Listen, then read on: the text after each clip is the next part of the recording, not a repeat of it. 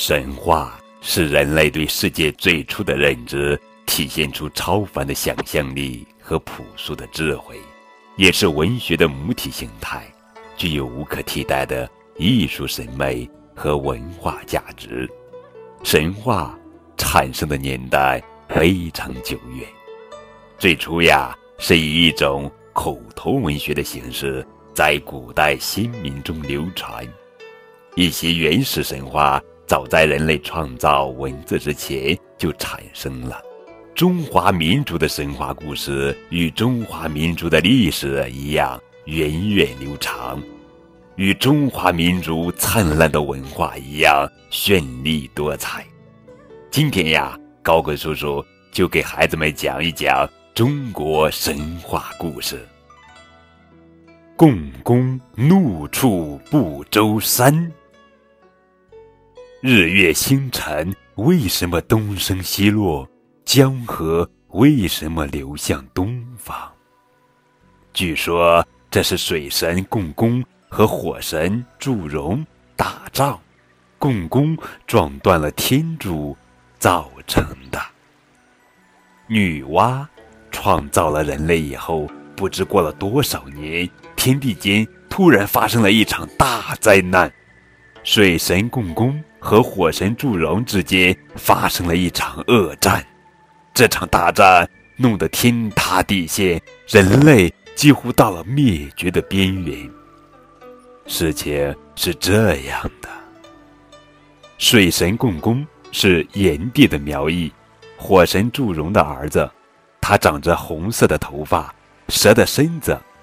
水神共工有很大的野心，而且性情暴烈。残酷无情，天地颛顼把天地之间的通道断绝，把日月星辰拴在北方，于是大地上有的地方永远明亮，有的地方永远黑暗，这引起了天上神仙的不满，地上的百姓也怨声载道。共工认为自己的机会来了，就起兵攻打颛顼，颛顼。派水神共工的父亲火神祝融对付他，祝融同样性情暴烈、残酷无情。共工和祝融真是水火不容，他们一相遇便动起手来，结果共工损兵折将，败下阵来。共工的臣子相柳逃到昆仑山北躲藏起来，后来被大禹所杀。其血流经之地，寸草不生，五谷不长。蜉蝣被烧焦了皮肤，浑身是伤。他竭尽全力冲出包围，忍痛逃到淮水，后来成为怨灵。共工的儿子兵败之后，一气之下自杀了。共工一路向西北逃去。当他逃到不周山时，只见前面一座巍峨的高山挡住了去路。原本心高气傲、不可一世的共工，这次败得这么惨，这让他感到无法忍受。他又羞又恼，便发起狂来，怒气冲冲的一头向不周山撞去。这一撞不要紧，只听轰隆隆一声巨响，共工。竟然把不周山拦腰撞断了。原来天是由四根巨大的石柱撑住的，不周山就是其中的一根，所以天才不会塌下来。如今西北角的撑天柱一折，半天边倾塌下来，天上露出了一个大窟窿，把东南角的地围也给崩断了。